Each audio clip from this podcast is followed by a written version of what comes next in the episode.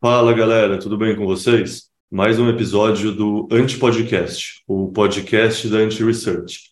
Hoje a gente vai falar sobre um assunto muito interessante que é a adoção da Lightning Network.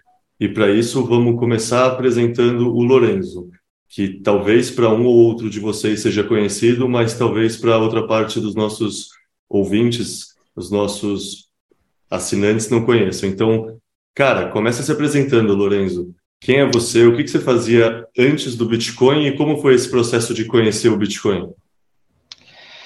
Uh, cara, antes de é, conhecer o Bitcoin, eu era estudante de engenharia elétrica. Uh, eu conheci o Bitcoin por conta é, do meu primeiro trabalho. Eu comecei a dar aulas, é, aulas extra classe de física na, durante a faculdade, eu era monitor de, de física, e aí eu comecei a ganhar um dinheirinho e comecei a salvar esse dinheirinho na poupança. Na época eu morava com os meus pais, não tinha despesa nenhuma, né? Então sobrava tudo, ia direto para a poupança. Até que um dia eu avisei meu pai, falei meu pai que eu estava guardando dinheiro e ele perguntou o que eu estava fazendo com o dinheiro. Eu expliquei para ele: Bom, pai, estou botando na poupança o dinheiro. Então ele é, me ensinou que dinheiro não se bota na poupança, é, moeda fraca não se guarda, né? E a partir disso eu comecei a estudar um pouco sobre investimento. Eu acabei. É, sempre fui um cara muito conservador, e eu creio que o pessoal Bitcoiner. É, conservador no sentido de querer proteger meu patrimônio, né? Eu creio que o pessoal Bitcoiner é, talvez é, entenda isso bem. Mas quando a gente fala, ah, eu sou conservador, eu tenho todo o meu dinheiro em Bitcoin, para alguém que não é Bitcoiner, isso pode soar meio esquisito, né? Mas enfim. Eu te entendo, é... eu te entendo. Eu me, sinto, eu me sinto um investidor totalmente conservador, por isso eu invisto totalmente em Bitcoin. Eu entendo Exato. totalmente o que você quer dizer. Exato. É... E aí, como eu não conhecia o Bitcoin, eu não entendia de economia, eu acabei indo para a direção de é, títulos do Tesouro, em renda fixa, comprei títulos do Tesouro com boa parte da grana e comecei a me interessar um pouco por economia, acabei caindo em vídeos de é, Escola Austríaca de Economia, vídeos do Fernando Urich, vídeos do Rafael Lima também, e por conta disso acabei conhecendo o Bitcoin é, e decidi comprar um pouco de Bitcoin. Aí, conforme o ano foi passando, o Bitcoin foi subindo astronomicamente, e quando ele chegou no topo histórico da época, de 20 mil dólares, eu decidi vender o tesouro direto e comprar tudo em Bitcoin. Então. Isso é 2017, né? Só para contextualizar. Isso, exato. É. Então, eu, eu fiz o que o, praticamente todo mundo faz na primeira Bull Run, né? Que é dar all-in quando está no topo histórico. E aí tomei na cabeça, fiquei surfando a onda aí por anos e anos até ver o, o, o break-even, né? É, durante esse período, eu decidi esquecer que Bitcoin existia pela minha sanidade mental, o que foi um dos maiores erros que eu cometi na minha vida, né? Diga-se de passagem. É, e eu acredito que por volta do, do, Antes do último halving, uns dois meses antes do último halving, eu comecei a prestar mais atenção de novo, porque eu vi algumas pessoas falando sobre o halving. Eu nem sabia o que, que era na época. É, comecei a prestar mais atenção, comecei a estudar mais, até que é, passou mais um tempo, chegou a pandemia, na pandemia eu ficava em casa, não tinha nada para fazer, basicamente é, investia todo o meu tempo livre em, em Bitcoin, em aprender sobre o assunto. É, e eu falava tanto sobre o assunto com a, com a, Maria, minha esposa, que ela chegou a um ponto que ela falou, cara, não aguento mais ouvir tu falar uhum. sobre Bitcoin, vai falar com outra pessoa sobre isso. Então eu fiz um Twitter, entrei no Twitter é, e foi assim que eu entrei na bolha Bitcoin é, brasileira. A partir daí eu continuei estudando, sempre tive vontade de trabalhar com Bitcoin. É, no final do ano passado eu entrei para a Voltage, que é uma empresa americana de Lightning as a Service. É, comecei a escrever para eles artigos técnicos voltados para pessoas não técnicas. É, no final do ano passado, eu também entrei na BIPA como desenvolvedor back-end. Estou é, nas duas empresas até hoje. É, mais recentemente, nos últimos meses, eu também estou é, hosteando o BitDev São Paulo e o BitDevs Floripa. E basicamente essa é a minha história. É um prazer estar aqui. Obrigado pelo convite. Boa. É, só para dar um contexto mais geral para a galera, então o episódio de hoje vai ser sobre a Lightning Network. E aí, na verdade, a gente da Anti-Research, do Anti-Podcast, ou seja, eu, a Kaká e a Carol, a gente vem percebendo como a Lightning Network é um assunto muito importante como um todo.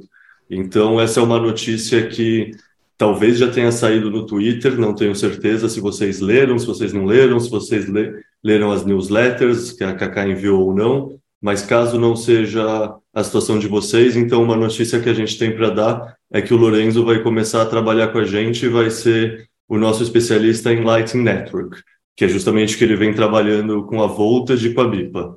Então, também para contextualizar, cara, é, deixa eu te pedir para contar a história do David Marcos, que é uma história que ajuda bem a ilustrar o que a gente vai conversar adiante agora em todo esse podcast e depois em todo o seu trabalho conosco. Certo. Bom, para quem não sabe, o David Marcos é ex-presidente da PayPal. Uh, depois que ele saiu da PayPal, ele entrou é, para o Facebook e fundou um dos projetos do Facebook chamado Libra. É, eu não sei há quanto tempo as pessoas que estão ouvindo é, por dentro do mundo do Bitcoin, mas Libra, na época que foi é, lançada, foi um alvoroço em toda a comunidade. É, a Libra era um projeto do Facebook para criar uma criptomoeda.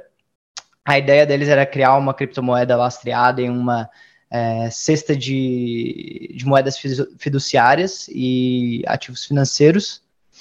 É, logo do início, o projeto já sofreu é, backlash regulatório, escrutínio regulatório não só do governo americano, mas de agências reguladoras do mundo inteiro. É, apesar disso, o projeto também tinha nomes fortes, é, como apoiadores, como participantes do projeto, é, então tinha Visa, Mastercard, Mercado Pago, acredito que PayPal também estava envolvido. E conforme os anos foram passando, esse projeto foi ficando cada vez mais complicado de se concretizar. E em 2021, o David Marcos deixou o, o projeto da Libra. Se eu não me engano, em 2022 esse projeto acabou. É, a, a, Meta antes Facebook, agora a Meta, vendeu a propriedade intelectual do projeto para outras empresas, acabou abandonando o projeto. E o David Marcos, é, em 2023, abril desse ano, anunciou que está trabalhando, numa, fundou uma empresa chamada Light, Lightspark, que é uma empresa que fornece serviços de Lightning Network para outras empresas. Então ele saiu da Libra e foi para Lightning Network, né?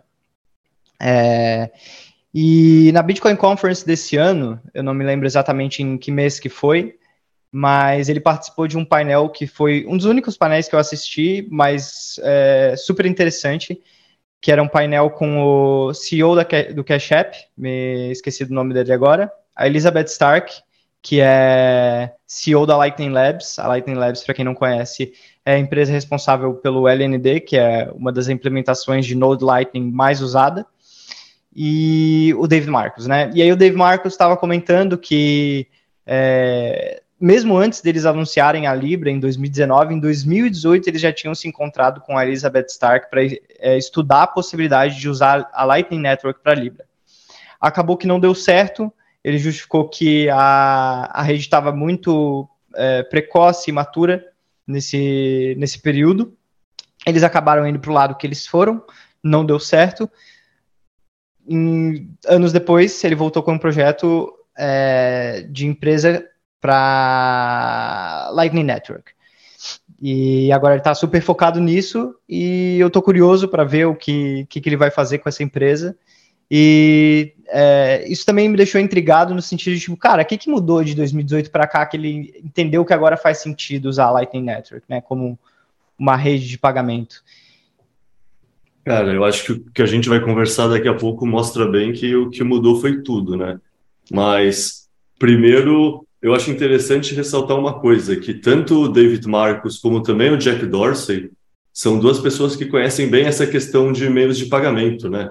Então, é interessante ver eles orbitando diretamente para Lightning, assim, tipo, tem pessoas que já tentaram olhar o problema antes e tentaram de outras formas, esbarraram em questões que os cypherpunks já tinham esbarrado, e aí quando eles veem a solução do cypherpunk, eles se encantam e migram para a rede, né? Querendo ou não, a história da Libra que você contou mostra muito bem isso, é, é todas as tentativas de um dinheiro virtual antes do Bitcoin que eram centralizados e sofriam ataque regulatório e não tinham como ser implementados, basicamente.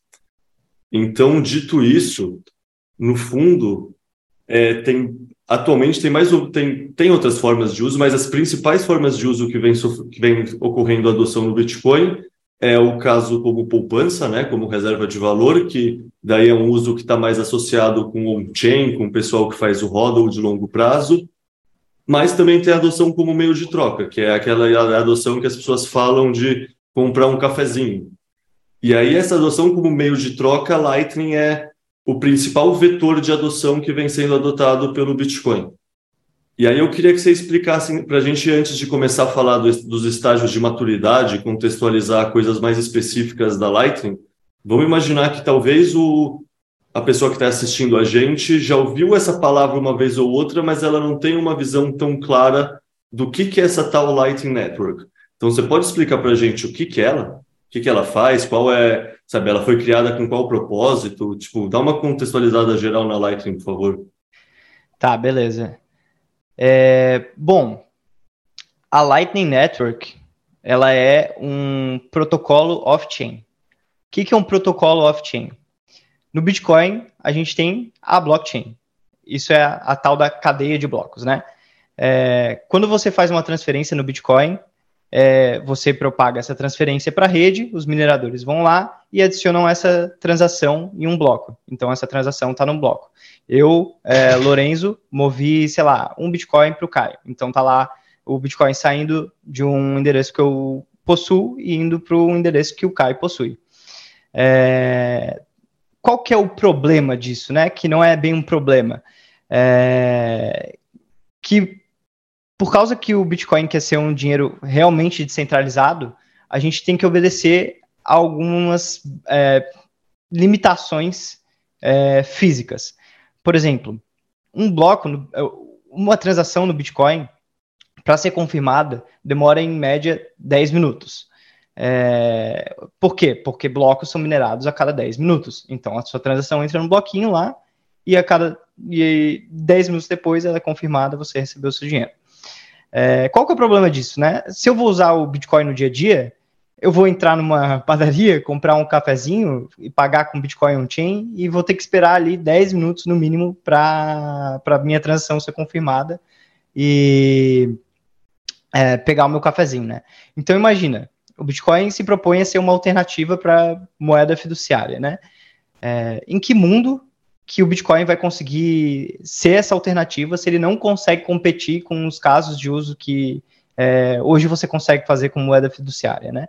Então, é, essa é um pouco da minha visão de tipo, por que, que a, a, Lightning Network surgiu.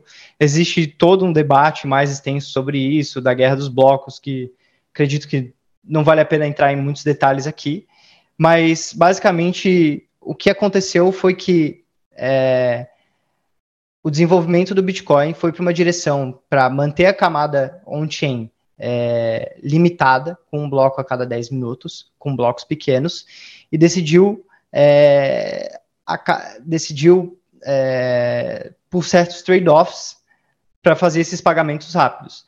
E esses pagamentos rápidos são feitos off-chain, ou seja, fora da cadeia do Bitcoin.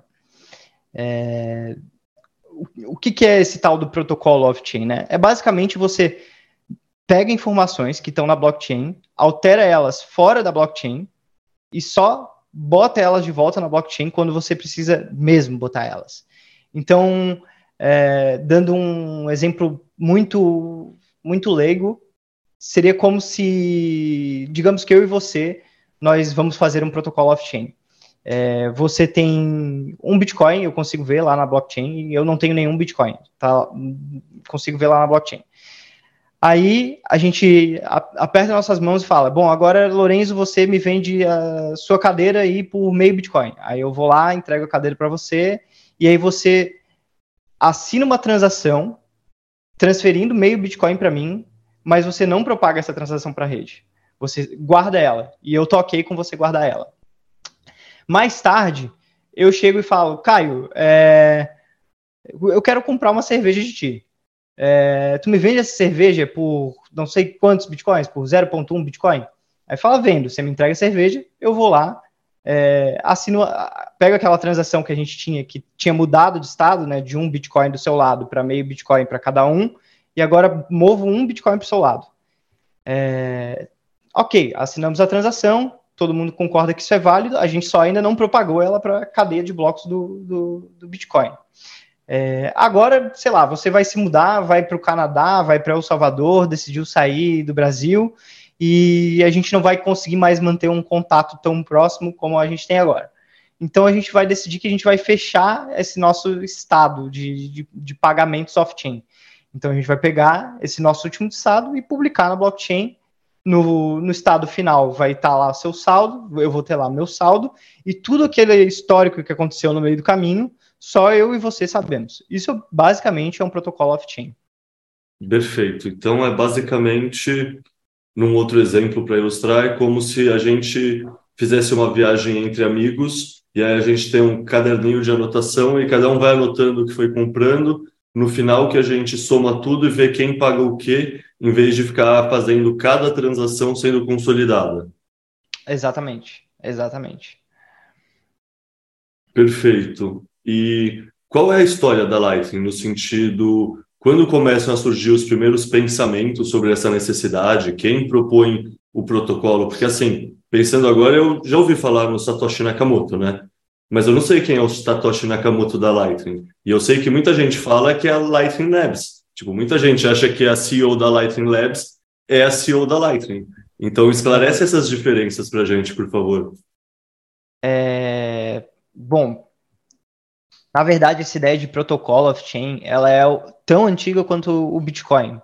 É, na, nas primeiras versões do Bitcoin, é, o Satoshi já tinha pensado em uma maneira de fazer esse mecanismo de atualização de uma transação. Só que era uma maneira muito rudimentar, que não pensava nos é, cenários, é, como posso falar, os cenários adversos então, o mecanismo que ele pensou foi o seguinte: é, eu propago uma transação para a rede, e aí, em certo ponto, antes dela ser minerada, eu vou lá e falo, putz, na real que, sei lá, eu quero comprar mais uma coisa aí da loja que eu tinha comprado. Aí eu vou lá e movo, é, faço uma nova transação, movendo mais bitcoins para o endereço dessa loja. Eu vou lá e aumento um númerozinho é, identificador nessa transação, que era chamado de N-Sequence, é, para indicar para os mineradores que essa é uma versão atualizada da mesma transação. Ou seja, quando o minerador recebe essas duas transações, ele vai comparar, ver qual é a mais atual e falar: ah, essa aqui é a mais atual, então eu vou minerar essa aqui mais atual. Qual que é o problema disso, né? É, não existe garantia nenhuma que o minerador vai ver essas duas transações. Então, por o Bitcoin ser uma rede descentralizada, peer-to-peer, que a gente fala, né? A informação ela não está é, homogeneamente distribuída na rede. O que isso significa? Significa que parte da rede pode ter essa transação e parte da rede vai ter a outra transação. É, se o minerador só enxerga uma, ele vai conseguir minerar aquela mais antiga sem problemas. É, outro problema que pode acontecer, digamos que é, a primeira transação eu movi um Bitcoin para você, Caio. E aí, em certo momento, a gente viu que teve um erro de contabilidade, não era para ir um Bitcoin para você, era para ir só meio Bitcoin para você. Aí eu vou lá, a transação não foi minerada ainda, eu atualizo a transação, põe meio Bitcoin ao invés de um. Só que você é amigo do minerador. Daí você chega no minerador e fala assim: olha, se tu vê essa transação aí indo para esse endereço, faz favor de minerar a transação de um Bitcoin em vez da transação de meio. Então, basicamente, você não tem um mecanismo de fazer o fazer um, digamos, um protocolo de justiça, não tem como é, enforçar a justiça, não tem como os mineradores serem obrigatoriamente honestos nesse, nesse caso.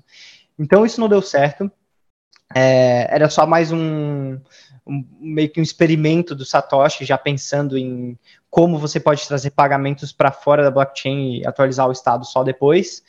É, e aí muitos anos passaram, muita pesquisa foi feita, e até que em 2016, no início de 2016, dois caras que se chamam Joseph Poon e Tadeusz Dreicher, eu espero que eu não esteja assassinando o sobrenome dele, é, publicaram um artigo chamado The Bitcoin Lightning Network, Scalable Off-Chain Instant Payments. Então, a rede Lightning do Bitcoin, né? Pagamentos escaláveis, instantâneos e off-chain, fora da cadeia.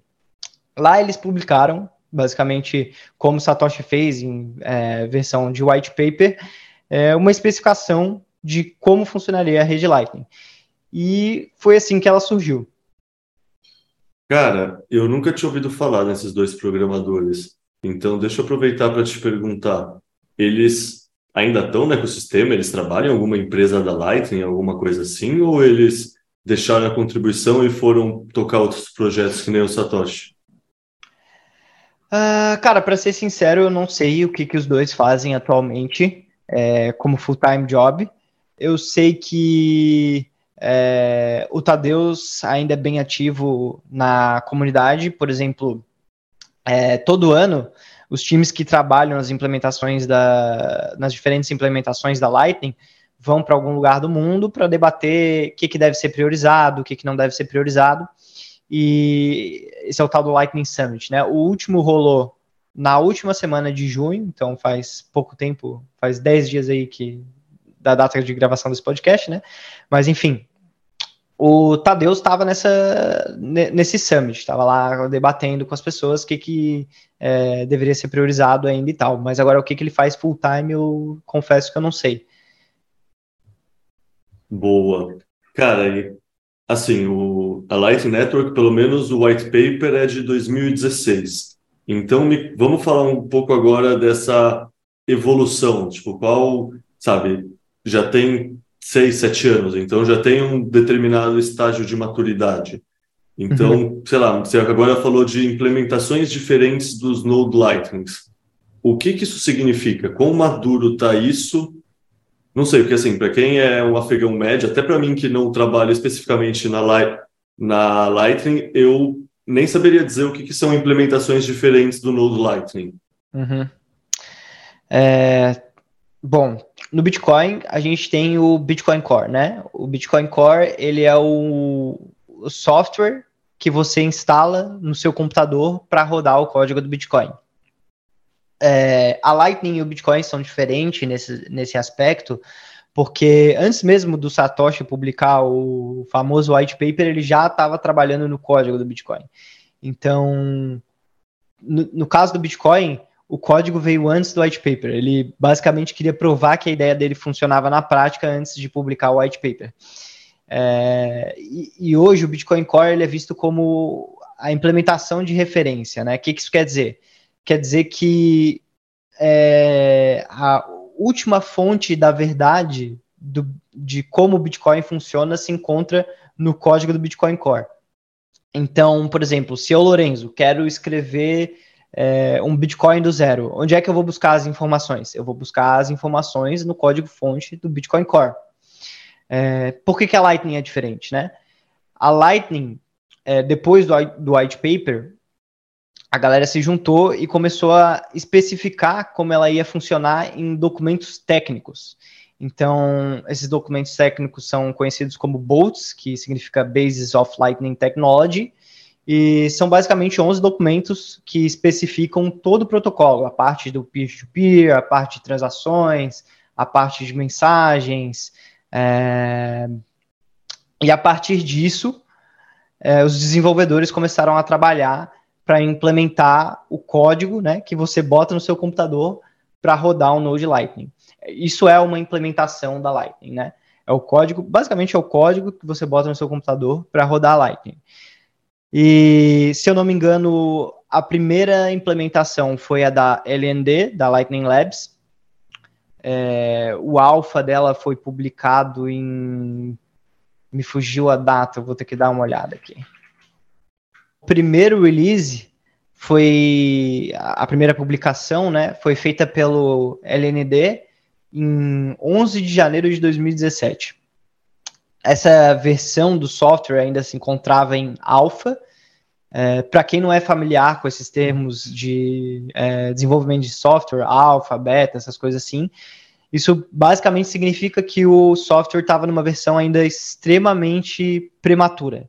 É, eu estou olhando o release aqui e eles não tinham nem implementado todos os bolts ainda. Então, é, só algum, algum dos bolts eles tinham implementado, ele estava meio que é, para ser acabado ainda, mas eles lançaram já é, em janeiro de dois, 2017. Logo depois, se eu não me engano, veio o Eclair, que é a implementação da Async.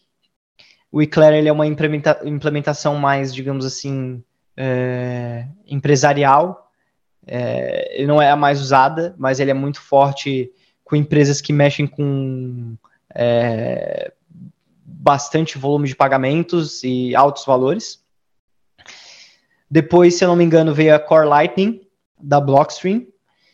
É, e por fim, acho que foi lançado ano passado, veio o LDK, que é a implementação da Spiral do Jack Dorsey, né? E aí cada, cada implementação tem suas nuances, né? Como eu falei, o Eclair ele é um, mais usado por, é, por empresas, o LND é a implementação é, mais usada de longe por, todo, por toda a rede. É, segundo um estudo que eu estava vendo, aproximadamente 90% dos nós é, rodam o LND. O Core Lightning ele é uma versão que a, a, galera que roteia pagamentos, essas coisas assim, gosta bastante. E o LDK é o mais novinho de todos. Ele é pensado mais em desenvolvedores do que usuário final. Então, o Node do LDK você pode pensar como se fosse peças de Lego que você vai montando seu Node.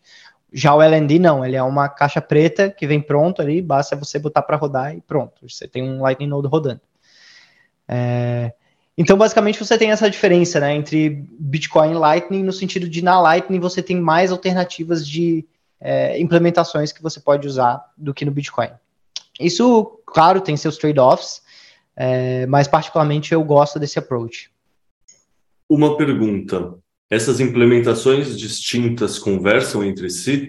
Porque, assim, quando você fala que tem código diferente, o que eu imagino é que, sei lá, o Bitcoin Cash é um fork do Bitcoin porque tem um código um pouco diferente e já virou outro node, já é outra coisa. Uhum. Então, como eles conseguem se manter intercambiáveis? Como eles conseguem conversar entre si? É, porque todos seguem os bolts. Então, é, tanto a LDK quanto a Eclair, quanto o CLN, quanto o LND, apesar de eles terem é, usuários finais diferentes em mente, todos eles, quando eles vão, vão escrever o código, eles tomam como a verdade universal de como a Lightning funciona os bolts. Então, por mais que sejam é, softwares diferentes, eles conseguem conversar entre si sem nenhum problema. A partir do ponto que é, é, basicamente pensando assim, Caio, dando uma analogia muito esdrúxula, né? Eu e você somos softwares diferentes, né? Nós temos mentes diferentes, mas a gente fala a mesma língua, que é o português. E para Nodes Lightning é a mesma coisa. Então, eles têm, é, são escritos em linguagens diferentes, é, são para usuários diferentes, mas eles falam a mesma língua, né? Que é a, língua da, a linguagem da Lightning Network. Entendi. E aí isso é diferente do caso Bitcoin porque, e Bitcoin Cash, porque aí seria o exemplo de já forqueou e já virou português e o espanhol, por exemplo. Isso, é. No caso do, do Bitcoin Cash, teve um, uma, um conflito nas regras de consenso, né? Perfeito. É, Para ilustrar um pouco como a rede Lightning está amadurecendo, então, vamos falar um pouco também nas melhorias que vêm ocorrendo nos protocolo, no protocolo e nas ferramentas. Então, queria que você falasse um pouco tanto da da liquidez de entrada, dos pagamentos de múltiplas partes, watchtowers, todas essas melhorias que foram sendo implementadas. Tá, beleza. É, cara, se tu me permite, eu vou tentar desenhar aqui. Vamos ver se, se dá certo. Pode ser? Pode ser. Você vai tentar desenhar compartilhando a tela. Eu estou autorizando aqui. Tá, beleza. Pronto, pode ir.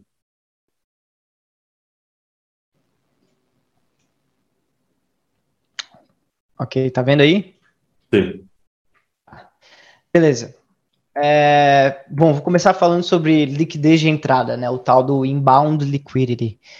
É, antes de falar do problema em si, eu acho que seria bom explicar um pouco para a galera é, mais leiga como é que a Lightning Network funciona, né?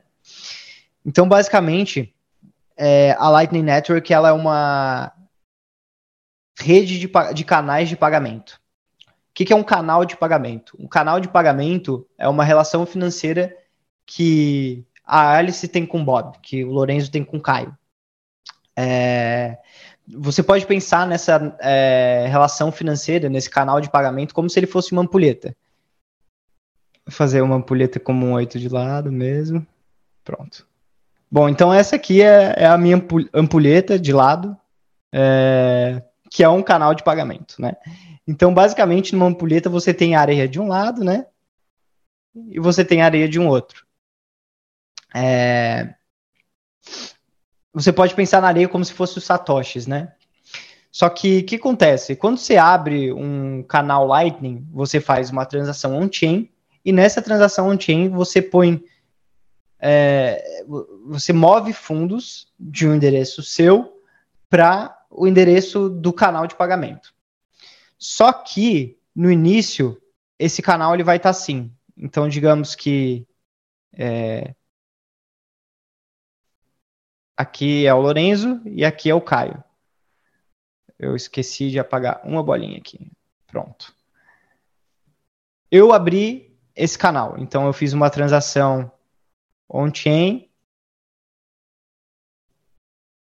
botei moedinhas nessa transação on-chain e isso veio para o canal de pagamento. Agora essas moedinhas elas estão todas do meu lado. O que acontece? Eu só consigo agora mandar essas moedinhas para ti, porque elas estão todas do meu lado. Se eu quiser receber pagamento ou se tu quiser me enviar, né, um pagamento, tu não consegue porque tu não tem nada do teu lado. Então essa, transa essa esse pagamento aqui ele não, não, não acontece. É impossível de acontecer. Ele só pode acontecer a partir do momento que você tem moedinhas do seu lado. E isso é a tal da liquidez de entrada, né? Vou desenhar aqui de novo, talvez assim, ficar mais fácil. Então aqui tem o meu node e aqui tem o seu node. E aqui estão as minhas moedinhas e você não tem nada do seu lado. Isso aqui é a minha liquidez de saída e isso aqui representa a minha liquidez de entrada. Então, eu tenho liquidez de saída no momento, eu consigo enviar essas moedas para cá, mas eu não tenho nenhuma liquidez de entrada, não consigo receber nada. Agora, por que, que isso é um problema, né? É... Vou parar de compartilhar minha tela aqui. Por que, que isso é um problema, né? Porque imagina que você é uma loja, sei lá, de calçados, aí você fala assim: bom, eu gostei desse tal de Lightning Network aí. Eu quero, quero aceitar pagamentos Lightning para vender meus sapatos. Aí você vai lá, pega suas moedinhas, abre alguns canais e fala: ok, clientes, agora podem pagar aí satoshis. Aí o cliente vai lá, vai fazer um pagamento, não vai dar certo. O outro cliente vai fazer um pagamento, não vai dar certo. Por quê? Porque tu não tem liquidez nenhuma de entrada. Então tu não consegue receber pagamentos. É, e no início da Lightning, né, você imagina, era um negócio super nichado. Em 2017 a versão estava no alpha ainda. A galera que sabia que existia era basicamente uhum. nerd que vivia no Bitcoin Twitter ou outros fóruns é, mais obscuros. E como é que uma empresa do tamanho do Facebook da Libra ia fazer para começar a aceitar pagamentos sem, sem liquidez de entrada? Como é que ele ia achar a liquidez de entrada? Ele ia lá no Twitter e ia falar: Alô, Bitcoiners, por favor, alguém abre um canal comigo para eu conseguir receber pagamentos, né? Porque na, naquela época era assim: para você ter liquidez de entrada, de início, você tinha que achar alguém que estava disposto a abrir um canal com você, porque quando essa pessoa botasse moedas, ela ia, elas iam acabar no lado dela do canal, e aí sim você cons ia conseguir receber, receber pagamentos, né? Então, basicamente, esse é o problema. E até hoje a Lightning não resolveu esse problema, e é um problema considerado insolúvel, é uma característica de como a rede funciona, mas várias coisas já foram feitas para se amenizar o problema, né? É, a, a, partir isso é uma beleza, né, do livre mercado, né? A partir do ponto que a gente encontra um problema, as pessoas vão lá e desenvolvem soluções. As primeiras soluções que surgiram é, foram soluções onde você pagava, se eu não me engano, inclusive a primeiro, primeiro é, primeira empresa que fez algo nesse sentido foi a Bitrefill. Então eu enviava um pagamento para a Bitrefill, podia ser on-chain, podia ser Lightning, e a Bitrefill ia lá e abria um canal comigo. É, alguns anos depois surgiram outras soluções, por exemplo, Pool do Lightning Labs. O Pool do Lightning Labs ele é basicamente um leilão cego que é realizado na blockchain do Bitcoin. Então ele junta pessoas que têm liquidez para é, vender ou alugar e pessoas que querem comprar liquidez. Aí a cada intervalo de tempo ele reúne essas pessoas e você consegue ganhar aí satoshinhos pelas suas moedas que estão paradas, basicamente. A Embos também tem um produto muito famoso é, para resolver esse problema que se chama Magma. É basicamente o mesmo esquema, mas não é um, um, um leilão cego, é um marketplace centralizado. É, no caso da Ambles é bem legal porque o site ele já é um explorador de nós da Lightning, então eu já posso ver quanta liquidez ele tem lá, se ele é um node bem conectado, se ele é, é um node ativo ou não. É, quais outras soluções? Deixa eu ver. É, a Core Lightning da Blockstream foi para um caminho um pouco diferente. Eles quiseram resolver o problema direto na Lightning Network então eles inventaram um negócio chamado Liquidity Ads, que é anúncios de liquidez. Então você manda mensagens com seu nó na Lightning falando: olha, eu tenho satoshis aqui parados que eu posso abrir, usar canais para você. Você quer comprar? Quer comprar? Não. É, eles foram para esse lado. Acabou que não foi sendo muito utilizado o, o Liquidity Ads. Creio que também porque a Core Lightning não é uma das implementações mais populares, como eu falei, a Lightning, a, o LND da Lightning Labs é disparado uma das mais populares, então as soluções que a galera acaba usando é bastante Magma, é, Pool, a Voltage também tem uma, mas ela também não é muito utilizada. Se eu não me engano, tem um site chamado Ellen Router, que também tem um marketplace de liquidez. E basicamente hoje é muito mais fácil, né? Você conseguir liquidez de entrada. Você não precisa mais achar alguém que está, sei lá, ir no Twitter e procurar para alguém que está disposto a abrir no seu canal. Você pode literalmente ir no Ambles ir lá e comprar o canal de alguém. Então essa pessoa vai alugar os satoshinhos dela para você usar de liquidez de entrada para o seu Node. Isso é o que uma empresa hoje faz, né? Ela não vai sair por aí pedindo para as pessoas abrirem canal. Ela vai num Embos da vida, vai num pool da vida, ou ela até faz um contrato particular com algum é, com alguém que tem liquidez para vender. E foi assim que se resolveu, ou a, melhor dizendo, amenizou-se o problema né, de liquidez de entrada. Tá, mas liquidez de entrada é uma dessas ferramentas que foram desenvolvidas ou amadurecidas. Quais são as outras? Tem essa questão de pagamentos de múltiplas partes, tem os Lightning Address, tipo, quais outras evoluções você acha que valem a pena ressaltar que ocorreram e mostram esse amadurecimento nos últimos anos do ecossistema? Tá, beleza. Vamos lá. É, acho que multi-part payments é um negócio que vale a pena falar também. Eu vou voltar a compartilhar minha tela aqui. Então, um outro problema da Lightning Network era que, digamos que você tem, digamos que você tem quatro nodes na Lightning Network. Um aqui, um aqui, um aqui e um aqui. Aqui é o Alice, Bob, Charlie e Dina. Esses nodes estão todos conectados. O L, a Alice está com o Bob e com a Dina. E assim por diante. Aí a hélice tem um canal de é, 0.5 Bitcoin com Bob, aqui também 0.5, aqui também 0.5 e aqui também 0.5. É... Vou te fazer uma pergunta. Tu consegue me dizer qual é a maior quantidade que eu consigo transferir da Alice para o Charlie? Ah, eu não sei. Poderia ser um, vou... poderia ser Vou dar uma dois, dica. poderia ser meio. Tô circulando o número aqui, ó. Meio, tá. É, ok. Meio. Por quê? Porque dentro de um canal Lightning, como eu falei, isso daqui é, é basicamente um, uma ampulheta, né? Que tem hum. satoshis dentro. Então tem os satoshis aqui, uns satoshis aqui. Se aqui no total tem 0.5 Bitcoin, eu só consigo mover para cá 0.5 Bitcoins. Entendeu? Sim, sim, sim. Aqui a mesma coisa. Se eu só tenho 0.5 Bitcoins, eu só consigo mover para cá 0.5 Bitcoins. É um pensamento como corrente elétrica, né? Não é cumulativo. Exato. É. Exato. É... Bom, então aí a gente tem um problema, né? Imagina que a gente tem uma rede Lightning gigantesca de, sei lá, 300 mil nodes e o maior canal de pagamento é um Bitcoin. O maior pagamento que eu vou conseguir fazer pela Lightning é de um Bitcoin. Não, não interessa se você tem 5 bitcoins para mandar, se você tem 10 bitcoins para mandar, você só vai conseguir mandar no máximo um. É, isso é obviamente um problema, né? Porque que, que adianta ter uma rede de pagamentos rápidos se o seu pagamento não consegue andar por essa rede, né? Qual foi a solução que eles pensaram? A solução que eles pensaram foi o tal do multi-part payments, ou pagamentos de múltiplas partes.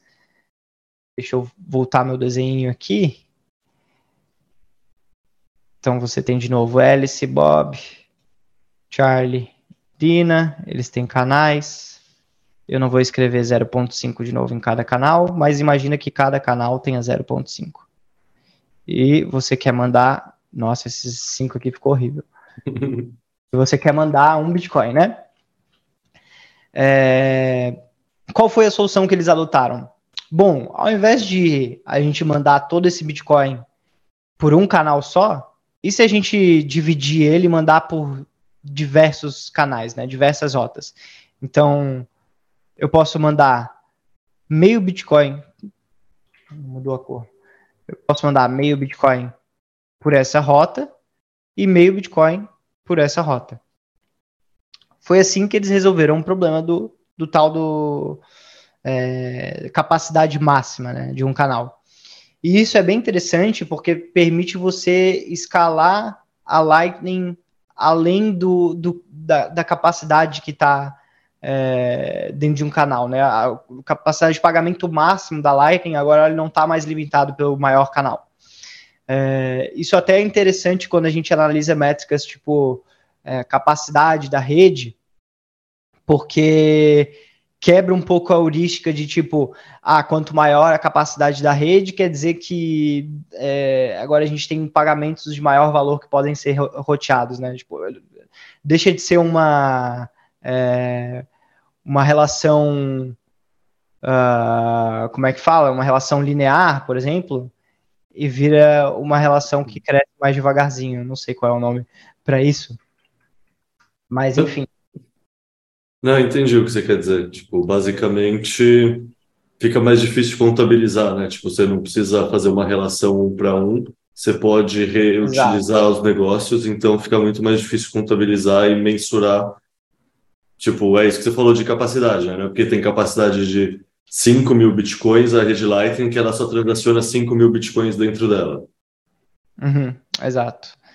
É, aqui tem um GIF de um dos artigos que eu escrevi para Voltage que também ajuda a ilustrar essa mesma ideia. Então, é, esses pontinhos são os pagamentos fluindo, né? Beleza, então esse aqui é um dos GIFs de, algum arti de um artigo de multipart, multipart payments que eu escrevi para Voltage. É, e aí basicamente ilustra esse mesmo conceito, né? De você dividir os pagamentos em múltiplas rotas é, ao invés de mandar um pagamento em uma rota só, né? Mas é basicamente isso. Isso são os multi-part payments. É, por último, acho que outro que vale a pena mencionar é o Ellen Urael. Eu sempre peno para falar esse nome em inglês, então talvez eu fique falando aqui LNURL. É, mas o LNURL ele é basicamente um conjunto de protocolos para melhorar a usabilidade da, da, da Lightning. Então, por exemplo, voltando para aquele para aquele caso anterior que eu falei que se a gente quiser competir com um sistema é, tradicional de pagamentos, né, a gente vai ter que executar as mesmas funções que esse sistema é, que esse sistema tem.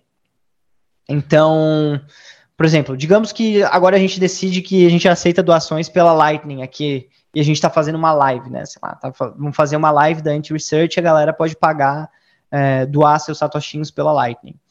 É, a gente vai ter um problema, porque a Lightning hoje ela funciona num sistema de faturas. Então, cada pagamento que eu quero fazer para live, por exemplo, quero doar uns satoshis lá, cada pagamento que os nossos é, ouvintes quiserem fazer, a gente vai ter que gerar uma fatura nova. Então imagina o, o, a, complexidade que seria, né? Você teria que ter, sei lá, uma pessoa só olhando o chat ali, vendo as pessoas, ah, eu quero pagar, eu quero doar, e aí gerando uma fatura e mandando para essa pessoa. Você simplesmente não tem como competir com, com um Pix da vida, né? Que a gente vai lá e põe um anti-research.gmail.com e esse é o Pix da Anti-Research, a galera vai lá e faz as transações é, à vontade. Para endereçar esse problema, um conjunto de protocolos chamado LN e o URL foi, foi criado. Esse conjunto de protocolos ele, ele tem é, diversos casos de uso, mas um dos casos de uso é exatamente esse, de facilitar a vida é, para você conseguir enviar um pagamento para uma pessoa. Então, qual que é a ideia? A ideia é que, ao invés de a gente é, ter que interagir direto com as pessoas, a gente faça com que as carteiras se comuniquem. Então, a gente vai botar um QR Code na tela, a pessoa vai pegar a carteira dela, sei lá, o Wallet of Satoshi da vida, vai escanear aquele QR Code. Quando a carteira escanear aquele QR Code, ele vai ver lá, ah, esse QR Code está é, tá pedindo para você fazer uma requisição para www.gereuminvoicepramim.com, sabe? Algo, algo desse tipo. Uhum. A carteira vai até esse site. Nesse site, é, o nosso node do nosso, light, do, do nosso lado vai ver. Putz, ó, tem alguém se conectando aqui pedindo um pagamento de 100 satoshis. Vamos gerar um invoice. Aí a gente gera, o node gera o um invoice, manda para a carteira do outro lado, a carteira recebe e paga. Então é basicamente uma camada é, de comunicação extra entre as carteiras. É, com isso, você consegue fazer outras coisas, tipo o tal do LN address, né? Que é você usar um, algo do tipo é, lorenzo.bipa.app, por exemplo. Se você abre sua wallet of Satoshi, botar lá lorenzo.bipa.app, você consegue me pagar. No plano de fundo, o que está acontecendo é basicamente a mesma coisa. A of Satoshi está mandando uma requisição lá para o servidor da BIPA e está falando, oh, por favor, gera um invoice para mim de, de 100 satoshis. Aí o servidor da BIPA vai lá, gera esse invoice, essa fatura, manda para a carteira e a carteira paga. Agora, a gente consegue fazer esse caso de uso das é, doações via, via Lightning, né, na nossa live. Então, isso é uma das coisas que o LN URL resolve para gente. É, isso. Não sei, eu lembro quando eu comecei a usar Life, deve fazer uns dois anos e meio, três anos. Eu lembro que ocorria muito que você precisava mandar o, o QR Code certinho e ele tinha um prazo e ele expirava. Uhum. E isso era um problema, por exemplo, para você deixar um QR Code fixo para você, você imprimir e deixar como o QR Code de um restaurante, de um bar, um negócio assim. O que você está me dizendo agora é que é esse LNURL, não vou nem me arriscar, sinceramente, mas o LNURL que permite que você faça esses códigos, os QR Codes fixos. É, isso. é, na linguagem de desenvolvedor a gente fala QR codes estáticos, né? Eles não são, eles não mudam. É, que é o contrário do, de hoje, que eles são dinâmicos. Cada pagamento que você faz, você tem um QR Code diferente. É, existe uma razão é, do porquê disso. É, explicando assim bem por cima, é, o tal do Bolt 12, que é o, o, o, documento que especifica como você gera um, uma fatura para fazer um pagamento na Lightning, ele tem certas características que, por exemplo, se ele não expira e se você manda ele para qualquer pessoa, se você, por exemplo, publica ele no, no Twitter, você está se expondo talvez um pouco mais do que você gostaria. Então, é, por exemplo, um invoice que você gera tem a chave pública do seu Node. Então, toda vez que você manda um invoice para alguém, você está compartilhando ali a chave pública do seu Node junto. É... Que, que isso significa? Né? Significa que, é, para um, um exemplo que ficou bem famoso há um, tempo, há um tempo atrás, que foi o protesto dos caminhoneiros no Canadá, né? A galera queria fazer doações com Bitcoin. É, depois o governo do, do, Canadá acabou perseguindo né, as pessoas que estavam é, responsáveis por essas doações. É, se eu não me engano, o problema foi mais com pagamentos on-chain, que também tem esse certo problema de linkabilidade, né? Se você depo deposita esse Bitcoin numa exchange centralizada, você está fazendo uma ligação direta entre o endereço e a sua pessoa, então você tem esse problema. Mas na parte da Lightning, você tem o problema que você expõe a chave pública do seu Node. Então, por exemplo, é, se a gente fizesse doações usando invoices para os caminhoneiros, os caminhoneiros que iam estar tá gerando esses invoices iam estar tá expondo os nodes que eles estavam usando para receber esse pagamento, o que é uma vulnerabilidade muito grande, simplesmente impraticável. O LN, o URL, ele não conserta isso por si, porque ele requer que as carteiras se comuniquem através de servidores da internet. Então é, é muito difícil para uma pessoa leiga fazer um servidor da internet rodar, né? Existem soluções que facilitam isso, se eu não me engano, é LNBits, que é uma é um produto bem famoso. Você consegue simplesmente apertar um botão e gerar ali um LN URL para você. Dispõe essa solução, mas a pessoa ainda tem que é, ter todo o trabalho de rodar um Node Lightning e não é uma coisa que todo mundo faz, né? Existem melhorias no protocolo que estão sendo estudadas ainda, estão sendo desenvolvidas, como o Bolt 12, ou também conhecido como ofertas. Ele faz basicamente a mesma coisa que o LN URL tenta fazer, mas de maneira nativa na Lightning. Então, ao invés de você precisar de servidores da internet para fazer essa comunicação entre as carteiras, você faz a comunicação direto com utilizando a rede Lightning. Então, você não precisa de nada externo.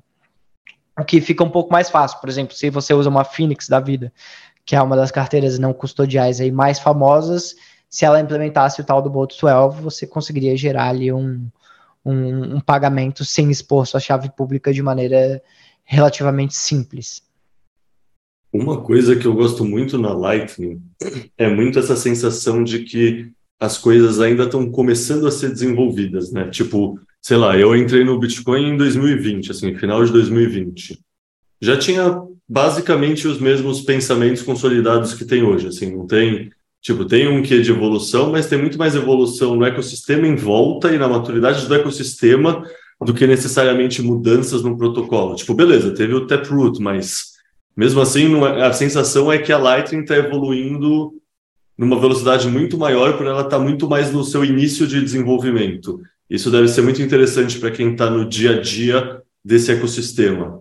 Então, queria aproveitar para perguntar como você vem enxergando a maturidade atual do, do ecossistema Lightning, e aí talvez até pensando também na visão empreendedorismo, já que, como você falou, tipo, tem a Blockstream, tem a Lightning Labs, ou seja, são empresas que estão construindo esse ecossistema, diferentemente da camada base do Bitcoin, que eram cypherpunks que estavam construindo ele, né?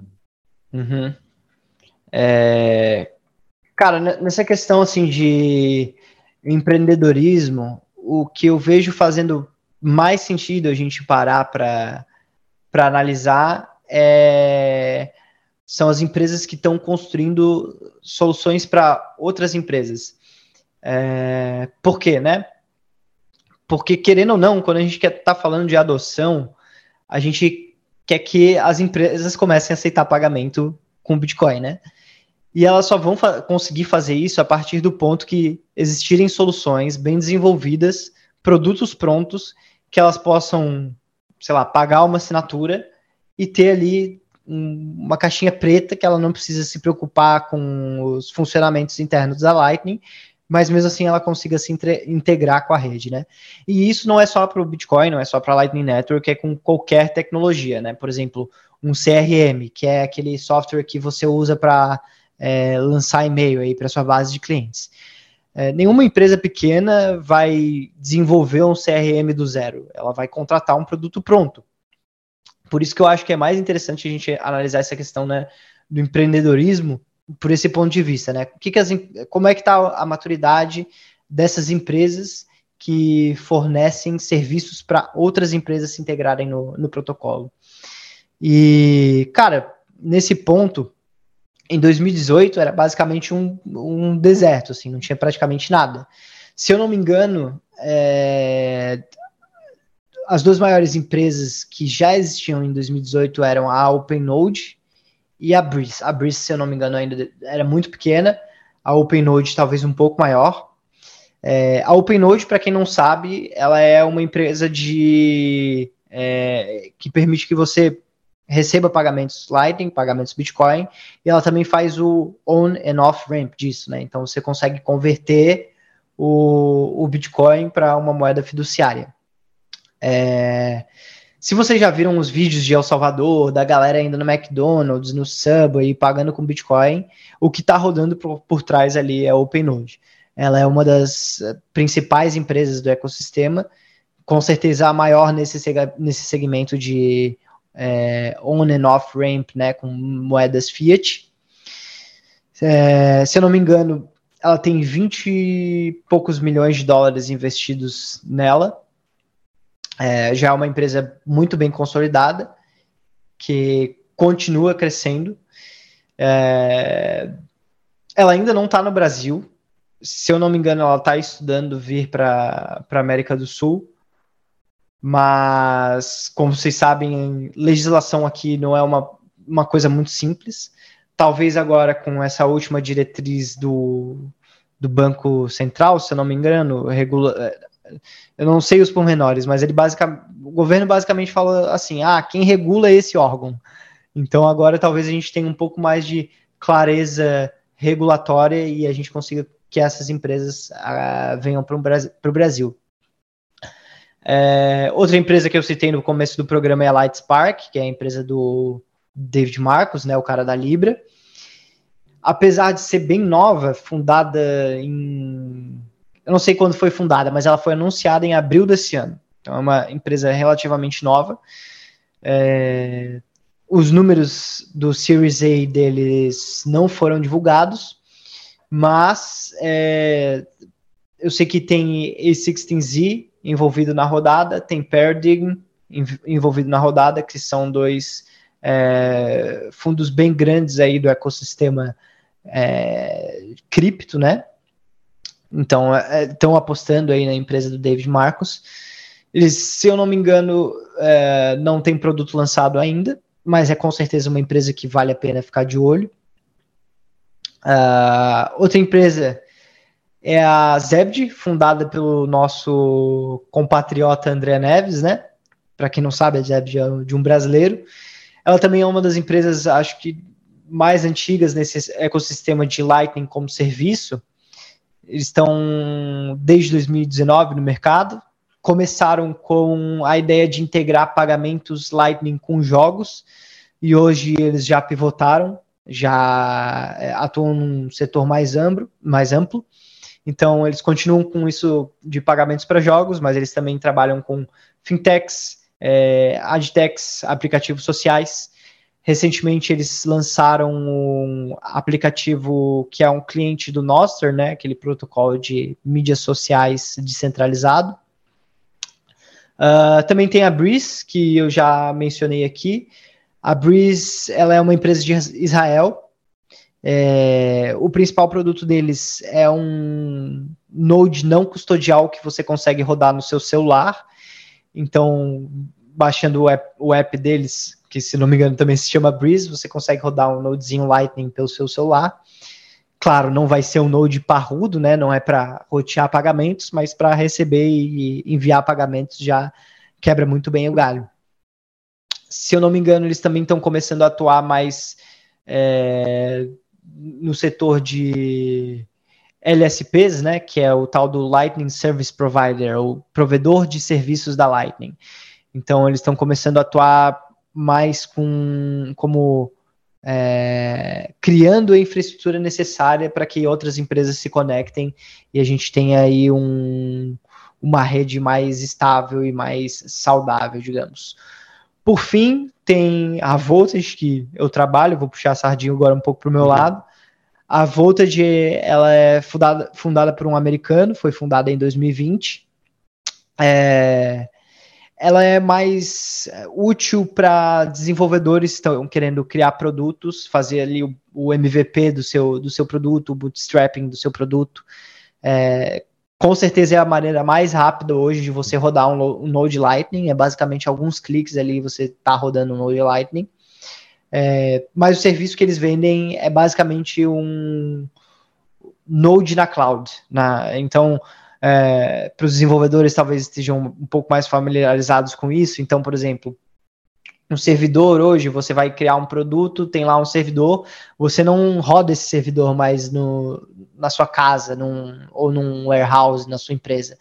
Hoje você é, paga para Google fazer o hosting, né, hospedar esse seu servidor. Então a Voltage ela funciona mais ou menos no mesmo aspecto. Você paga para a Voltage para é, fazer a hospedagem do seu nó. E basicamente essas são aí as é, cinco empresas mais bem desenvolvidas do ecossistema que eu gosto de uhum. manter um, um, olhar próximo aí para ver o que, que elas estão fazendo, como é que elas estão, se elas estão bem, se elas estão mal porque na minha visão é um bom indicativo de quão saudável, quão robusta é, tá a Lightning. No fundo, você nem considerou a Blockstream e a Lightning Labs porque você acha que elas já são ao concor, assim, elas já são tipo tão obviamente relevantes porque estão construindo as implementações e ao mesmo tempo elas também não fornecem soluções sem ser implementação, é isso? É, cara, a Lightning Labs e a Blockstream elas oferecem outros produtos é, a Lightning Labs, por exemplo, está trabalhando bastante agora na, no protocolo do Taproot Assets, que é um protocolo para você emitir ativos é, no Bitcoin. Então você vai conseguir emitir, sei lá, um stable dólar, um stable real, alguma coisa assim, pela pró pelo próprio Bitcoin. E eles estão criando esse protocolo de uma maneira que você consegue é, transmitir esses assets pela, pela Lightning Network também. É, existem outras empresas que estão trabalhando nesse, nesse é, ecossistema aí de ativos em cima do Bitcoin, mas até onde eu sei, a Lightning Labs ela é a que está, é, ela é a mais bem financiada, é, disparado de todas as empresas que estão trabalhando nisso. E também elas estão, ela está indo para uma abordagem que eu acho bem interessante, que é o tal do é, footprint minimal, que eles falam, ou a menor pegada, né? É, para botar em, sei lá, em termos mais concretos, a galera deve deve estar tá sabendo do tal do BRC20, que, se eu não me engano, teve até podcast da Anti Research falando sobre, né? Ou texto da Anti-Research falando sobre? Teve os dois, teve os dois. Teve os dois? Tá, beleza. Bom, mas enfim, teve o tal do BRC20, que ele é basicamente a mesma coisa, é de uma maneira de você é, emitir um asset usando a blockchain do Bitcoin, só que ele é a maneira mais assim. Da, putz, como é que eu posso falar isso de uma maneira educada? Ele é a maneira é, é, menos robusta de você emitir um ativo na, na, na, blockchain do Bitcoin. Então ele tem uma pegada grande, tanto é que a gente teve aquele pro, problema com é, mempool lotada, taxas de transação alta, a, os BRC20 você não consegue é, enviá-los pela, pela Lightning, por exemplo. Então a Lightning Labs está indo por outro approach, né? Ela está indo por um approach tipo, cara, vamos tornar isso o mais eficiente possível para não causar esse tipo de problema. É, além disso, ela também está começando a trabalhar é, em produtos que envolvem inteligência artificial. Então, recentemente ela lançou uma demo. Eu confesso que eu não tive muita, é, muito tempo para dar uma olhada no que exatamente a, de, a demonstração deles faz. O que eu sei é que o nome da, do produto se chama L402. E 400, por que 402, né? Tem uma explicação legal para isso. É, na internet, a gente tem tal, o, o, o tal dos é, status do HTTP, que é o protocolo lá que é, os servidores usam para se comunicar. E, sei lá, vocês já deve, devem ter acessado um site, o site ficou todo branco ali, só apareceu 404 error, tá ligado? Aquilo Isso que eu ia falar, eu conheço o 404. Isso, exatamente. É, o 404 é um dos é, status do HTTP. E aí você tem vários, você tem o 200, tem o 202, uma infinidade de códigos. E lá no início do desenvolvimento desse protocolo HTTP, eles lançaram, eles fizeram uma, uma um status, um status, um, um status, um, um estado que se chama 402, né? O número dele é o 402 Payment Required, ou seja, 402 pagamento requerido, que acabou não sendo usado porque demorou muito para surgir um, um dinheiro nativo da internet, né, que é o que a gente tem agora com Bitcoin, e a Lightning Labs foi lá e se apropriou e botou no produto deles, né. Então é basicamente um produto que facilita desenvolvedores é, cobrarem por requisições. Então, por exemplo, hoje o Chat GPT ele funciona de uma maneira em que todo mundo paga igual, né? Não, não importa é, se eu uso o chat GPT para tarefas extremamente complexas e é, que requerem muita computação e você usa ele para, sei lá, traduzir um texto, né? Coisa que requer pouca computação. O que a OpenAI faz é fazer, fazer uma média de, de dos custos para ela e repassar esse custo para é, os usuários. Seria muito interessante se a gente conseguisse cobrar por uso. Então, você poderia aliviar o custo para quem não usa a inteligência artificial para tarefas tão árduas e cobrar mais para as pessoas que de fato usam a inteligência artificial para tarefas complexas. É, isso é uma coisa que você consegue fazer com Lightning Network de maneira muito efetiva. Então, não importa se a pessoa está no, no, Brasil, na Índia, nos Estados Unidos, se você integra ali sua IA com, com a, as APIs da Lightning Labs, você consegue é, fazer um cobrar pelo seu serviço de maneira mais é, modular, digamos assim. Uh, já a Blockstream ela tem muitos produtos que não vão no caminho, não não estão no setor de Lightning, né? Ela tem a, a carteira Jade, tem o, o antena de satélite lá para você fa fazer o, o seu nó sincronizar, recebendo transações via satélite. É, mas no segmento da Lightning, hoje eles também estão trabalhando bastante num produto que se chama Greenlight, que basicamente é um competidor você pode ver como competidor da Voltage que ele facilita o acesso para desenvolvedores construírem é, aplicações que o desenvolvedores ou empresas, né, que querem construir aplicações usando a Lightning, mas não querem rodar a própria infraestrutura. Então, eles basicamente possibilitam que é, você rode um, um, node na cloud, na, na, na nuvem, e não tenha que arcar com todos os custos de manutenção de hardware é, ou fazer limpezas de tempos em tempos no seu Node, né? Mas é basicamente nesse sentido e também é, no sentido de separar um pouco o que é interessante você deixar sempre conectado e o que não é interessante você deixar sempre conectado.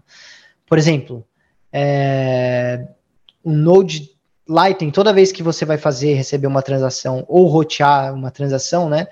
Você tem que assinar essa transação. Seu Node, Node tem que ativamente assinar essa transação. Isso significa que as chaves têm que estar a fácil acesso do Node. O que significa que um Node Lightning é, por definição, um, uma hot wallet, né? Ele está sempre conectado na internet e ele tem que estar tá, tá com acesso rápido às chaves. Então, por definição, ele é uma hot, uma hot wallet, né?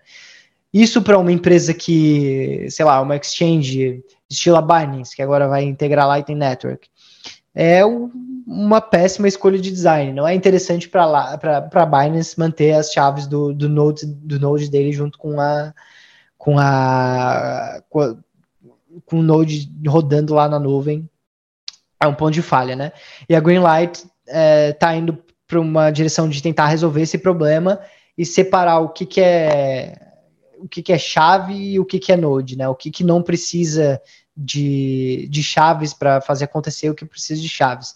Então, é, eles estão caminhando para um lado de tipo, pô, você deixa seu Greenlight lá rodando na cloud e toda vez que você recebe uma transação, você recebe uma notificação no seu celular pedindo autorização para assinar a transação. E aí as chaves ficam, ficam guardadas no seu celular, ou sei lá, no seu computador. Algo do tipo. Esse é, em linhas gerais, o caminho que eu vejo a Blockstream trabalhando na Lightning hoje em dia. Pô, perfeito. Isso, inclusive, me deu o gancho perfeito para a próxima pergunta que eu ia fazer.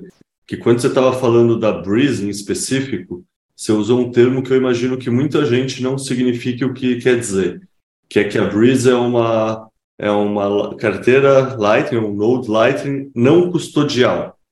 Qual é a diferença de algo custodial e de algo não custodial e por que um, sei lá, por que escolher um ou por que escolher outro?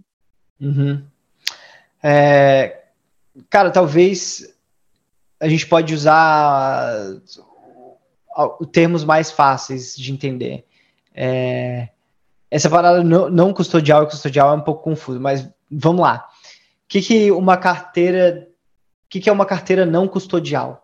É uma carteira onde a custódia das chaves está com o usuário. O que, que é uma carteira custodial? É uma carteira onde a custódia das chaves está com é, a empresa responsável pela carteira. Então, por exemplo, a Wallet of Satoshi é uma carteira custodial. Se você baixar o aplicativo, começar a usar, você vai ver que não tem é, seed, não tem como você fazer o backup da carteira. Por quê? Porque é a empresa que tem o controle das chaves da sua carteira. Já a Breeze, você vai ter lá a sua seed, você vai ter o backup da, da sua carteira, porque quem faz o controle das chaves é você. E no âmbito da Lightning, cara, isso é uma, uma discussão complexa, porque não é tão trivial você é, ter controle das suas chaves quando você está rodando, quando você participa da Lightning, né? Por quê? Porque se você tem controle das suas chaves, isso implica que você vai ter que gerenciar seus próprios canais.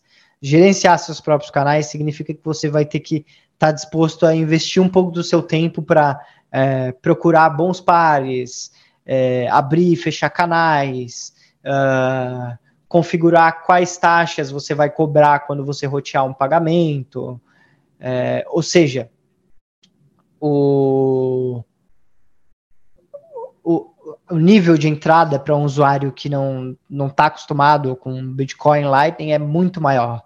É, já é difícil para alguém que não está acostumado com Bitcoin fazer a custódia das próprias chaves. Não, não que seja difícil, mas é algo que as pessoas não estão acostumadas, né?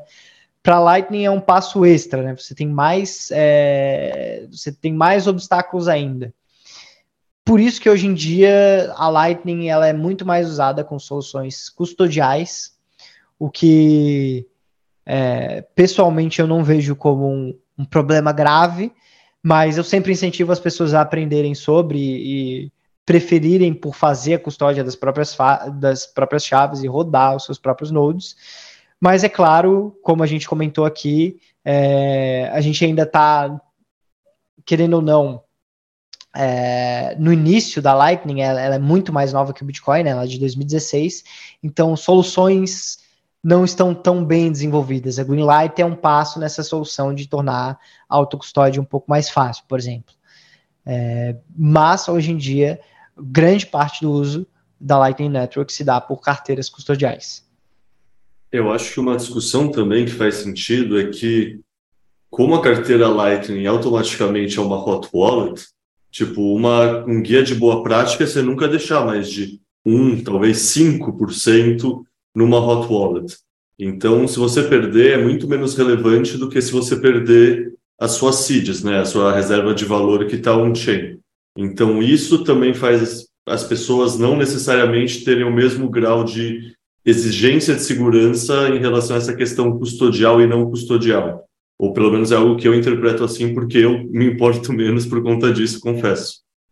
Sim, é, até é, voltando ao ponto que tu fez no início do podcast, né, de que é, as pessoas enxergam Bitcoin on-chain como o que você usa para sua poupança, né? E a Lightning que você o, o que você usa para os gastos do dia a dia. E realmente isso faz total sentido. Não tem por que você fazer ali o seu hodl com num nó da Lightning. Você só vai estar tá se expondo a risco é, desnecessário, né? A Lightning ela é um protocolo de pagamentos off-chain para pagamentos rápidos. É para isso que ela serve. Ela não serve para você fazer o, o hold do seu, do seu Bitcoin. É, beleza, Lorenzo. Então a gente falou bastante agora sobre o estado atual de maturidade do ecossistema, principalmente sobre a ótica de empreendedorismo. Mas vamos falar um pouco também sobre as métricas de adoção de usuários, assim. Tem coisas interessantes que dão para ser mostradas disso? Cara, sim. Quando a gente está falando de Lightning Network e, e, de Bitcoin, é, medir número de usuários não é uma coisa tão simples assim, né? É, você recentemente andou estudando bastante sobre isso, creio que você tenha esbarrado nos mesmos problemas que eu, né? Sem dúvida, tipo, estimar a adoção é complicadíssimo, né? Tipo, Sim. eu imagino para Lightning, assim, tipo, é a mesma, mesma coisa que eu esbarro como eu tava, quando eu estava procurando dados on-chain, que é a seguinte, eu consigo puxar cinco ou dez carteiras diferentes da Lightning e usar todas elas. Uhum. É, com, com o Lightning, é, talvez fique um pouco mais complicado, porque como os pagamentos são fora da, da blockchain, você não tem nem o, o que ver, né? Você basicamente ir atrás de empresas que trabalham com isso, que é o caso desse relatório da Arcane Research, que saiu em abril do ano passado, se não me falha a memória. E aqui eles têm um gráfico é, comparando o salto de potenciais usuários é, da Lightning Network, né? É, usuários com acesso à Lightning Network. Eles decidiram medir assim. E aí tem um salto muito gigante, porque o Cash App também integrou a Lightning Network, né, no, no ano passado. Então, se a gente vê aqui em outubro de 2021, a gente tinha lá é, Tivo, Paxful, Tivo é aquela carteira oficial de El Salvador, é, que acabou embarcando aí grande parte da, da população. Em 2022, a gente deu um salto bem grande, mas, de novo, isso não quer dizer que existem 80 milhões de pessoas usando a Lightning Network. Quer dizer que ela existem 80 milhões de pessoas expostas à Lightning Network, que podem estar ou não podem estar usando ela. É, seguindo também nesse mesmo nessa mesma ideia aí de adoção por usuários, é, aqui a gente tem outro gráfico que mostra a quantidade, contagem de pagamentos nessa linha cinza e o volume de pagamentos nas barrinhas pretas, né? Isso para o ano de 2020, 2021 e primeiro é, quartil de 2022. Uh, bom, com, como dá de ver, né? Tipo, cara, a gente está numa ascendente bem interessante aqui. É, eu gostaria de ver esses números para 2023 é, creio que a gente deve continuar nessa ascendente, mas de novo é algo que é muito difícil de medir. Eu creio que esses dados eles devem é, ter acesso é, direto com, com empresas, por exemplo. Eu sei que a, uma das patrocinadoras da, desse relatório foi a OpenNode, então provavelmente eles pegaram dados com a OpenNode também. É, mas como eu falei, como é tudo off-chain, fica difícil de você medir, né? O que a gente pode fazer é estimar com dados das empresas. Um, um outro dado interessante é a quantidade de, aqui nesse gráfico de pizza, a gente tem a diversificação do uso da rede, né? Como é que as pessoas estão usando a Lightning Network hoje em dia? É, um dos grandes casos de uso no começo da rede era o tal dos gift cards, né? Que eu vejo como um tipo de business intermediário, né? Enquanto ainda Bitcoin não alcançou o nível de é, moeda de pagamentos no dia a dia, as pessoas precisam é, para usar o Bitcoin delas, comprar alguma coisa de fato, muitas vezes elas compram gift, gift cards, uma Bitrefill da vida, para usar esse gift, card depois no, na loja do, do gift card. É, isso era muito comum no, no início. É, um caso de uso que também é muito comum é trading, né, negociação de Bitcoin com outros pares de moeda. É, hoje em dia a gente tem plataformas que fazem esse tipo de negociação nativo na Lightning, então a RoboSets é um exemplo dessa plataforma. A gente também tem um caso de uso de private payments, né?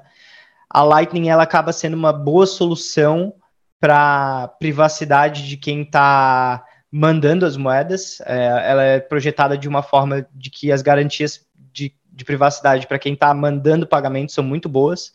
Então, esse caso de uso é bem interessante. E a gente tem aqui esse pequenininho order, né, 1%, que seria um caso de uso como micropagamentos, é, Zaps no Noster.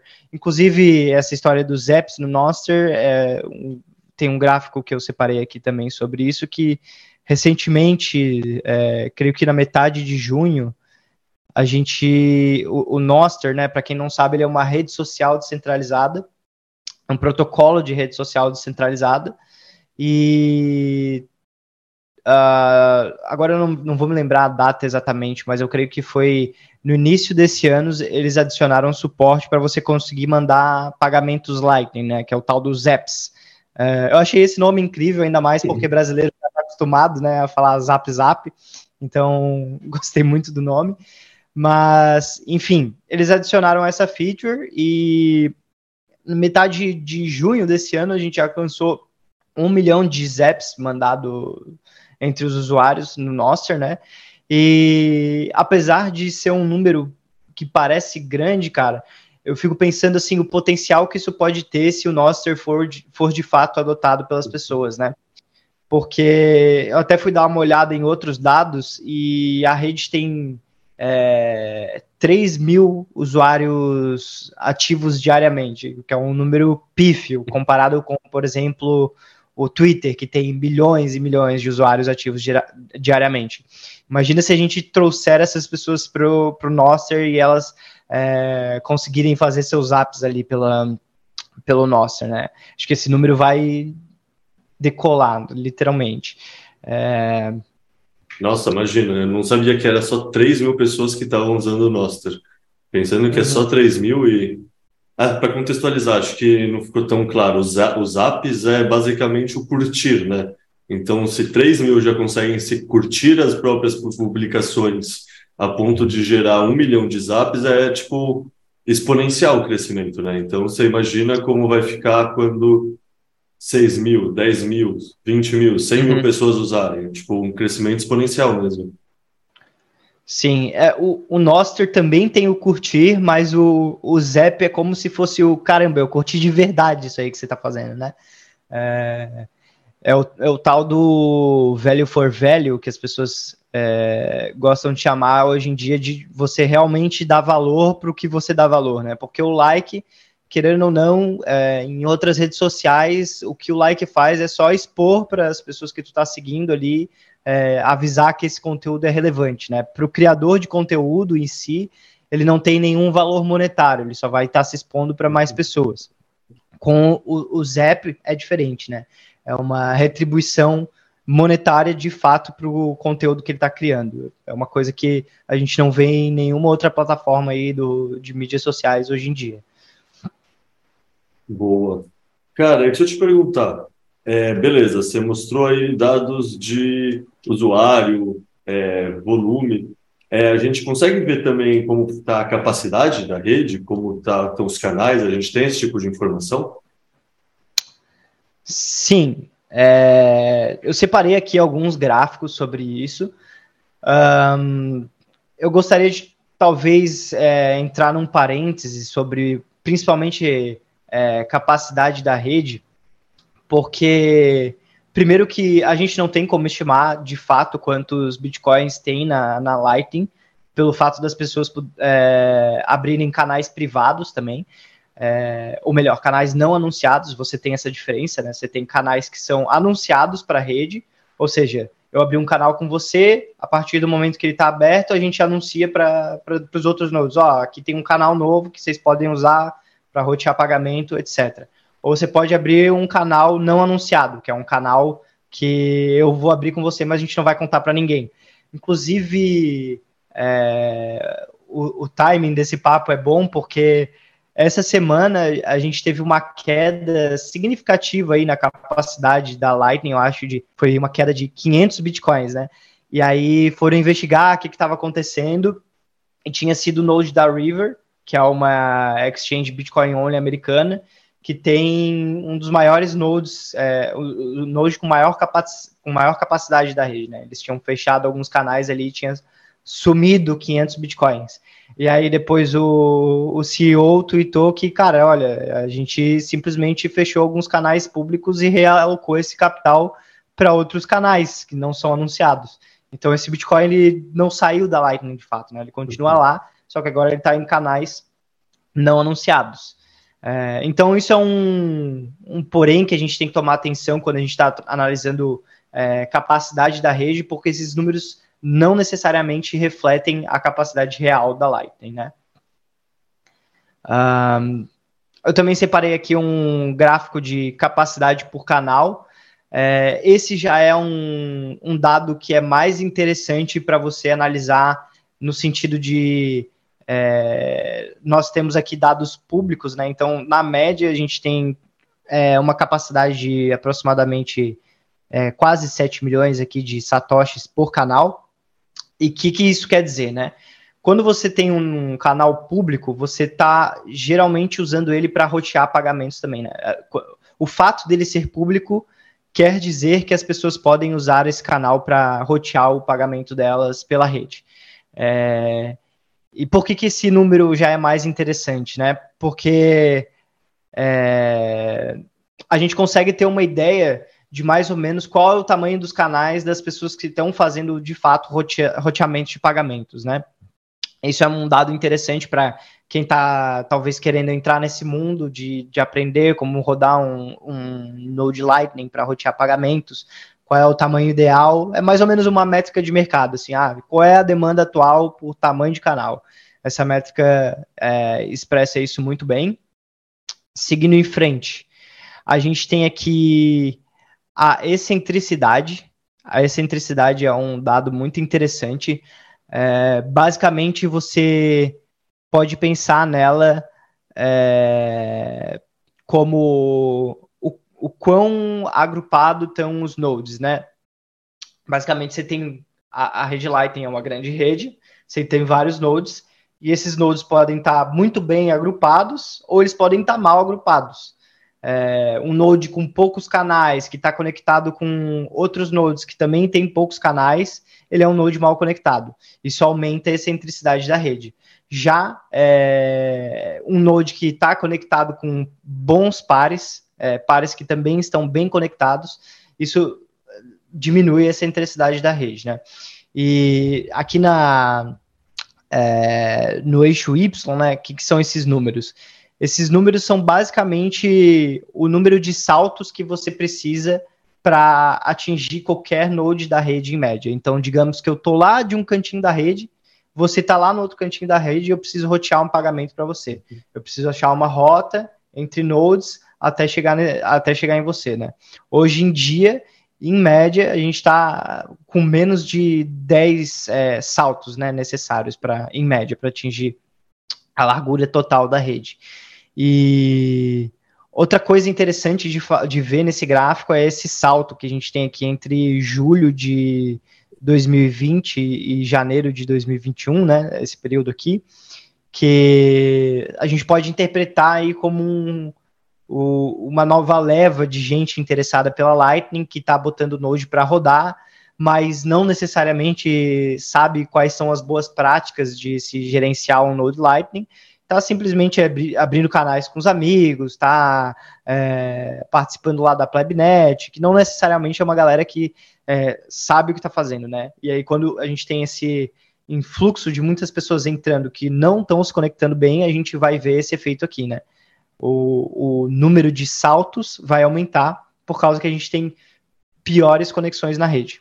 O que acaba sendo o efeito normal da adoção, mas eu creio que conforme é, a rede for é, criando mais maturidade, a gente não vai ver mais esses saltos assim, até porque o, o dinheiro que você vai precisar pôr na Lightning para ali estar tá exposto, ter skin on the game, rotear pagamentos de forma é, eficaz vai só aumentar com o tempo.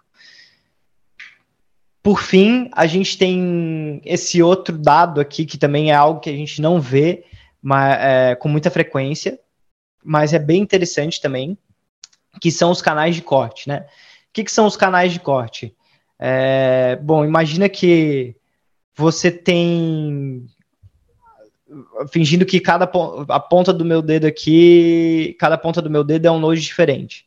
Aí você tem esses nodes conectados aqui, esses nodes conectados aqui, e aqui no meu dedão a gente tem um node aqui, um node aqui, eles estão conectados aqui. Se eu quebrar essa ligação, a gente cria duas redes separadas, né? Elas não conseguem mais se comunicar. Então, o meu mindinho não consegue mais rotear o meu pagamento, um pagamento para o meu outro mindinho, digamos assim. Isso é um canal de corte, né? É um canal que se é, ele for fechado, ele vai isolar partes diferentes da rede. Então, o ideal seria que a gente mantesse esse número baixo, né? Porque aumenta aí a eficácia dos pagamentos na Lightning, porque a gente é, constrói rotas de pagamento mais fácil, né? E aqui a gente talvez consegue observar o, mesmo comportamento em outro período. É, a gente tem um crescimento grande, depois diminui, é, diminui bastante aqui em janeiro de 2022, e a gente consegue explicar isso da mesma forma, né? Bom, são pessoas entrando na Lightning que estão é, é, tão ansiosas, querem abrir canais, não sabem com quem se conectar, tem uma ou duas conexões e acabam criando essas redes paralelas, por assim dizer, e, e criam um fiozinho ali que você, se você puxa, você desconecta todo um uhum. pedaço da rede, né? Idealmente, a gente também quer que, que é, esse número não seja grande, apesar de que, se a gente tem é, canais de corte, mas esses canais de corte são com nodes que é, fazem um trabalho bom para rotear pagamentos e tem um. É, prezam pela qualidade, do serviço que eles prezam, não é um problema tão grande. O problema grande é quando a gente tem nodes do plebe que roda o Lightning Node dele no Raspberry Pi ali, tá conectado com uma galera, e aí no final de semana ele sai de casa e falta luz na casa dele e o Node dele fica o final de semana inteiro offline, ou alguma coisa assim. Mas geralmente esses, é, esses canais também eles acabam sendo de menor capacidade, então não é como se uma galera fosse ficar sem pagamentos. Geralmente ele é ele, os amigos dele que estavam conectados e não perceberam que bastava uma, um canal fechando que eles iam ficar desconectados da rede. Cara, uma pergunta. Eu entendo como a capacidade afeta a vida do usuário no dia a dia. Como a excentricidade e os canais de corte afetam a vida do usuário no dia a dia? Ou talvez não afetem? É basicamente uma maneira de ver, não sei, o estado da rede Lightning mais como um todo do que uma dor de cabeça para o usuário no específico? Cara, depende do usuário que a gente está falando. É... Se for um, por exemplo, excentricidade talvez seja mais fácil falar é, e mais fácil de explicar, né? O que, que acontece? Cada salto que um pagamento Lightning dá na rede, ele vai pagar um pouquinho de taxa. Então, se a gente tem uma rede muito dispersa, que eu preciso fazer é, 20 saltos para chegar onde eu para chegar onde eu quero chegar, eu vou pagar 20 taxas, né? Agora, se eu tenho uma rede é, densa e bem conectada, que eu preciso fazer cinco saltos para chegar onde eu quero, eu vou pagar a taxa por cinco saltos, né? Então, o impacto para o usuário final é, seria mais nesse sentido, né? Quanto maior o caminho que ele tem que percorrer, é, maior é a quantidade de taxa que ele vai ter que pagar. É, isso também vai depender de quanto que as pessoas estão cobrando de taxa para rotear, mas assim, por via de regra, se a gente tiver um mercado em equilíbrio, né? Quanto maior o, o caminho que você tem que andar na rede, mais a, maior a taxa que você vai pagar. É, já no sentido de canais de corte, é, isso é muito mais. É, gera um impacto muito maior em pessoas que estão rodando o próprio Node num Raspberry Pi em casa é, do que um usuário que está usando uma carteira custodial, por exemplo, ou uma Phoenix da vida. Por que que acontece? É, um usuário que está usando uma carteira custodial ou uma não custodial que fornece um, um bom serviço de liquidez, é, você vai conseguir mandar seus pagamentos sem problema. É, porque você está ali conectado num, num node que tem bastante liquidez, está bem conectado, que é gerenciado por um time que é, trabalha literalmente é, com isso, né? É pago para fazer o node é, estar bem conectado e conseguir rotear pagamentos. E o efeito vai ser pior para o cara que está ali de fato, sei lá, rodando nodes em casa, é, faz isso como passatempo é, durante o final de semana, dá uma olhada ali nos canais, porque aí se ele tiver conectado num cara que é um canal de corte, esse cara fechar o, o caminho dele ali, fechar o canal, ele vai querer mandar um pagamento para pessoa X e ele nunca vai achar a rota, porque ele precisa de achar um caminho para rotear esse pagamento. Se não tem rota, ele não consegue fazer o, o, o, pagamento. Então é mais nesse sentido, assim. Entendi. Então, no fundo, supostamente teria um risco hipotético da rede se fracionar em duas mesmo e uma parte não se conectar na outra. Isso, é. É, não necessariamente em duas, né? É, isso até é curioso de, de falar, mas é, a gente fala a rede Lightning, a rede Lightning, mas na verdade não existe a rede Lightning, né? Existe um protocolo é, para você fazer pagamentos off-chain e quando as pessoas se juntam ali entre, sei lá, 10 nodes, 20 nodes, sei lá, uma comunidade de Rolante, a comunidade de Jericoacoara, eles podem ser uma rede isolada do resto. A Lightning vai continuar funcionando, mesmo que eles não estejam conectados com é, o node da Binance, o node da River, o node da. e, e assim por diante. Talvez uma palavra melhor que rede, então, seja nuvem. São, tipo, nuvens distintas que às vezes se conectam, às vezes não precisam se conectar, que estão todas rodando o mesmo protocolo, que é o ar se condensando no, se condensando e formando esses algodão doces brancos na atmosfera. Então. É, é uma boa analogia. Inclusive, existe um estudo que foi feito em Boston, se eu não me engano, que eles é, criaram uma rede Lightning ali na, na, na cidade deles, usando é, comunicação via rádio. Então, como era via rádio, né, você não, não, não tem como se comunicar com o node do, da River, esses caras que estão na internet, né? Mas mesmo assim eles conseguiam se comunicar entre si ali por, por ondas de rádio, né? Então, até um caso de, de estudo interessante que as pessoas gostam de falar, né? Ah, e no caso do cenário apocalíptico, apocalíptico, de que acabou acabou a energia elétrica, e agora, né? O que, que a gente faz? Tipo, cara, ok, a gente também consegue fazer pagamentos aí pela Lightning usando ondas de rádio. Boa. Cara, é, a gente esgotou a pauta padrão, então deixa eu só te perguntar uma coisa. Você acha que tem alguma coisa que a gente não cobriu na pauta e que tange esse assunto sobre a Lightning e a adoção da Lightning para um, esse podcast inicial, que é tanto a apresentação sua quanto a apresentação da Lightning para os ouvintes da Anti-Research? Cara, talvez comentar uma notícia que saiu hoje, que eu acho que é bem conveniente aqui para o tópico, que é a, o lançamento aí da versão, a terceira versão de carteira não custodial da Phoenix, né? A Phoenix, para quem não conhece, ela, ela, é uma carteira Lightning não custodial, onde você pode rodar um Node Lightning do seu celular. Então você está, instala o aplicativo ali, é, gerencia suas próprias chaves e mesmo assim tem um canal, um, uma carteira Lightning.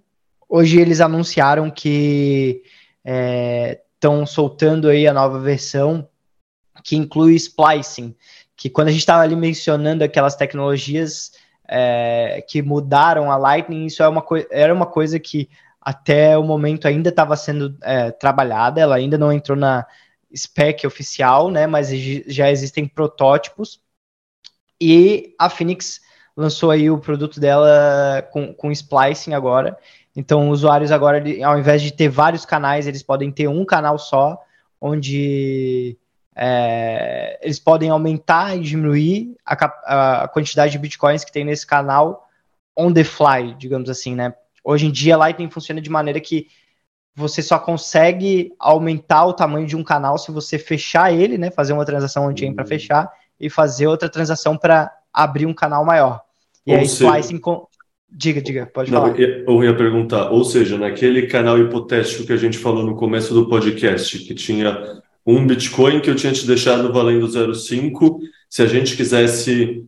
Tinha um Bitcoin no total. Se a gente quisesse colocar mais 0,2 Bitcoin, a gente deveria fechar ele e abrir um novo canal de 1,2 Bitcoins ou abrir um segundo canal de 0,2 Bitcoins. E agora a gente pode usar o mesmo canal e não precisa fazer nem fechar nem abrir um novo canal, é isso? Isso, exatamente. Agora a gente consegue fazer isso, pelo menos na Phoenix, né? Você consegue fazer isso on the fly, é, né, ao vivo, digamos assim, uhum. sem precisar fechar o canal. E quais vantagens de fazer isso versus, tipo, é, a vantagem principal é taxa e usabilidade, provavelmente. Sim, é, no ponto de, do ponto de vista do usuário que está usando ali, quer usar uma carteira não custodial, isso é bem interessante porque melhora muito a usabilidade do aplicativo no sentido de é, agora ele não vê mais um saldo de Bitcoin on-chain e um saldo de Bitcoin na Lightning, né? Ele vai ver um saldo só, que é o saldo que ele tem no canal dele, mas ele também pode fazer pagamentos on-chain, que vai subtrair uh, Bitcoins desse canal e vai mandar ali para o endereço é, Bitcoin. Então, basicamente, você consegue fazer um, é, um swap né, de Lightning para on-chain sem precisar confiar num terceiro com o seu saldo do canal da Lightning. É, outra vantagem é que para quem roda um Node Lightning para rotear pagamentos, isso é, também deixa melhor a experiência de alocação de capital, né? Como a gente estava falando, cada vez que eu quero, é, sem splicing eu preciso fechar, abrir canais novos. Com splicing eu consigo simplesmente adicionar moedas ou é, tirar moedas de um canal é, já existente sem precisar fechar ele, né? Então torna essa experiência de alocar capital menos é, cara, porque antes você tinha que literalmente pagar por transações on-chain em dobro, né? Você tinha que fechar o canal e abrir o canal. Hoje você faz uma transação, envia para onde você quer e é isso, tá resolvido. Ou seja, de fato é mais uma dessas ferramentas que está nascendo agora só e que está mostrando essa, esse amadurecimento da Lightning também. Exato, exato. Pô, isso é muito legal, cara. É o que eu falei, né? Tipo, o Bitcoin, pelo menos na camada base, já está relativamente ossificado, no mínimo. Tipo, a gente não, não espera ver grandes mudanças mais. Então é legal ver na Lightning esse ecossistema ainda está em ebulição, né? Assim, ainda está num momento de alta criatividade, assim. Uhum, é, uhum. Deixa, então, só te perguntar, Pensando, levando em conta tudo que a gente falou, como você diria que dá para fazer uma boa síntese dessa conversa? Uh, cara, uma boa síntese dessa conversa é que a Lightning ainda é uma tecnologia muito nova. É, existem muitas coisas que podem e estão melhorando em questão de usabilidade, tanto para usuário quanto para é, nodes que roteiam pagamento. É, a gente ainda está muito no começo, né? Querendo ou não, na internet a gente sente que as coisas é, já estão velhas muito rápido, mas se a gente quer construir infraestrutura de pagamento aí é, para o mundo inteiro, isso é uma tarefa que, querendo ou não, leva tempo. e as coisas não acontecem de um dia para o outro. É, e é isso aí, cara. Eu espero que a galera tenha gostado de ouvir. É, já ansioso aí para os próximos episódios.